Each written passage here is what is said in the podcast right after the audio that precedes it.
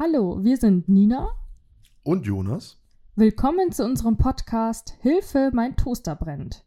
Heute geht es bei uns um den Brexit. Was ändert sich für mich jetzt, da das Vereinigte Königreich kein EU-Land mehr ist?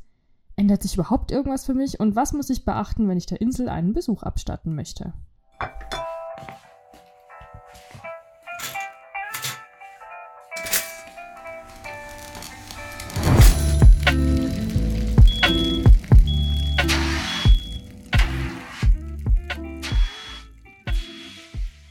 Jonas, warst du eigentlich schon mal in England? Ich bin tatsächlich hm, letztes Jahr in London gewesen. Das müsste noch kurz vor Corona gewesen sein. Ich glaube, so gegen Ende Januar war das letztes Jahr.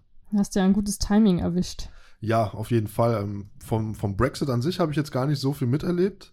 Aber ich finde trotzdem, London ist eine coole Stadt. Gehe ich immer gern mal wieder hin. Ich glaube, ich war jetzt zum zweiten Mal erst, aber ich finde es echt eine tolle, tolle Stadt, tolle Menschen. Ähm, Gibt es immer irgendwas zu sehen. Auf jeden Fall. Jetzt war ja Brexit, wie wir alle wissen. Denken wir uns jetzt mal Corona und die Reisebeschränkungen weg. Würdest du denn jetzt nochmal hinfahren, Jonas? Also ich würde tatsächlich immer wieder hingehen. Ähm, jetzt mit der Einreise wird sich ja einiges ändern. Also man kann jetzt noch bis äh, Ende September 2021 mit dem Personalausweis einreisen. Danach wird es ein bisschen komplizierter. Sprich, ab 1. Oktober 2021 geht es nämlich nur noch mit dem Reisepass, wie man das zum Beispiel bei der Reise nach USA oder nach Australien kennt. Richtig, also ab Oktober diese Änderung.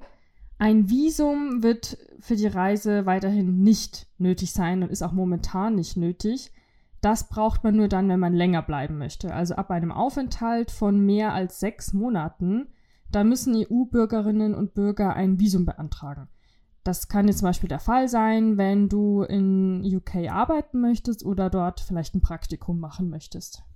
So mit der Einreise haben wir jetzt schon mehr oder weniger alles geklärt. Jetzt stellen wir uns mal vor, an unserem London-Beispiel, wir sind jetzt eingereist, die Corona-Restriktionen denken wir uns jetzt mal weg. Wie ist es, wenn ich jetzt zum Beispiel vor Ort einen Mietwagen haben möchte? Kann ich da einfach immer noch meinen EU-Führerschein benutzen, Nina? Hier keine Änderungen. Der EU-Führerschein wird anerkannt weiterhin. Autofahren ist also in UK kein Problem. Übrigens kann man einen Mietwagen im Vereinigten Königreich ab dem Alter von 21 mieten und wenn man mindestens ein Jahr lang den Führerschein schon hatte. Wie sieht das dann, dann mit, mit, mit Urlaubsfotos aus? Wir kennen das ja alle jetzt so bei Reisen innerhalb der EU, sei es nach Italien, Frankreich, ähm, so Urlaubsbilder an Freunde und Verwandte äh, ist ja immer schnell gemacht, mal eine kurze Instagram-Story. Muss ich dann jetzt irgendwie mit Roaming-Gebühren rechnen, wenn ich in UK meinen Urlaub verbringe und irgendwie mit Familie, Freunde chatten will? Richtig, denn das Roaming, das war ja so eine EU-Sache, dass das in, innerhalb der EU abgeschafft wurde. Und ich habe das Gefühl, da haben wir uns auch alle total schnell dran gewöhnt, dass ich jetzt einfach rumreisen und weiterhin meine mobilen Daten nutzen kann, ohne dass ich Angst haben muss, draufzuzahlen. Also ich muss sagen, mir fällt es auch erst wieder auf, wenn ich mal in einem Land bin, wie vielleicht in der Schweiz oder außerhalb Europas, dass dann ja wieder da Mehrkosten auf mich zukommen können. So, wie ist das jetzt mit UK und dem Roaming? Muss ich da jetzt wieder Gebühren zahlen? Hier ist die Antwort jetzt Jein. Also es stimmt, dass UK aus der Roaming-Regelung für die, für die EU nun rausfällt, denn sie sind ja kein EU-Land mehr, logisch. Aber viele deutsche Telefonanbieter haben gesonderte Roaming-Verträge mit britischen Betreibern. Das heißt dann wiederum konkret, es fallen keine Gebühren an. Wichtige große Betreiber haben vor der deutschen Presseagentur auch mal gesagt, dass sie an diesen extra Verträgen jetzt auch erstmal nichts ändern wollen. Also sie wollen jetzt nicht plötzlich wieder anfangen, Roaming-Gebühren zu erheben. Genau, was viele auch ähm, immer wieder ja, verwechseln, Roaming bedeutet nicht, dass du von zu Hause aus, also wenn du jetzt in Deutschland wohnst, kannst du nicht ins Ausland anrufen, weil das ist kein Roaming. Roaming ist wirklich immer nur dann, wenn du dich im Ausland, im EU-Ausland befindest und nach Hause telefonieren wirst. Häufig haben wir nämlich das Problem, dass uns viele Leute angerufen haben, gesagt haben, hey, ich habe eine Rechnung bekommen, die ist viel zu hoch, ich habe doch Roaming. Da war eben der, der, das Problem, dass die Leute von Deutschland aus ins Ausland angerufen haben und das zählt eben nicht als Roaming. Also wenn du da einfach eine Nummer sicher gehen willst, ruf am besten deinen Betreiber an, frag nach, wie sind die Konditionen, um da einfach auf der sicheren Seite zu sein. Jetzt haben wir uns so ein bisschen eine Reise zusammengesponnen. Also wir sind eingereist, wir haben einen Mietwagen gemietet und wir haben das mit dem Roaming geklärt. Ja, beim Stichwort Brexit geht es jetzt ja nicht nur um Reisen. Man hört auch oft Begriffe wie Zoll, Abgaben, teurere Produkte. Kann mich der Brexit also auch betreffen, obwohl ich gar nicht nach UK reisen will? Und wie? Ja, zum Beispiel beim Online-Shopping. Da kann es ganz, ganz oft vorkommen, dass du als deutscher Verbraucher eine deutsche Seite angezeigt bekommst. Das kann unterschiedliche Faktoren ähm, haben, zum Beispiel, dass die, deine Browsersprache erkannt wird oder auch anhand von deiner IP-Adresse, dass dir da der deutsche Content ausgespielt wird. Da würden wir aber trotzdem immer mal raten, werf einen Blick ins, ins Impressum. Das ist immer so der erste Schritt, wo ich lang gehen würde. Da sieht man einfach, mit wem habe ich es eigentlich überhaupt zu tun. An wen zahle ich mein Geld? wer ist der Betreiber des Online-Shops.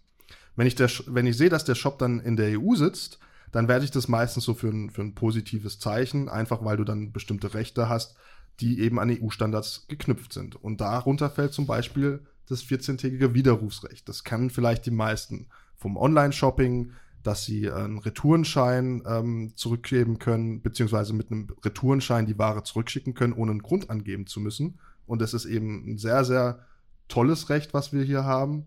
Einfach um auf der sicheren Seite zu sein, dass wenn du merkst, okay, das Produkt hat mir jetzt nicht gepasst, zum Beispiel ein T-Shirt, ähm, die Schuhe waren zu groß, dann kannst du es einfach problemlos zurückschicken. Muss ich denn jetzt damit rechnen, dass wenn ich auf einer britischen Webseite, auf einem, in einem britischen Webshop einkaufe, dass mir da jetzt Zollkosten im Nachhinein draufgeschlagen werden? Das fragen sich viele. Laut Boris Johnson hieß es, keine Importzölle, weder in die eine noch in die andere Richtung. Ja, die Aussage stimmt so teilweise. Wenn ich Waren kaufe, die nicht in UK hergestellt wurden und der Wert über 150 Euro liegt, dann muss ich oftmals Zoll bezahlen. Außerdem berechnen die Firmen mir meist auch noch die Kosten, die sie für die Zollformalitäten ausgeben müssen und die Mehrwertsteuer kommt ab einem Wert von ab einem wahren Wert von 22 Euro noch dazu. Es könnte jetzt also sein, dass der Lieferant dann Geld von mir kassiert, bevor er mir die Ware gibt, die ich da bestellt habe in diesem britischen Online-Shop.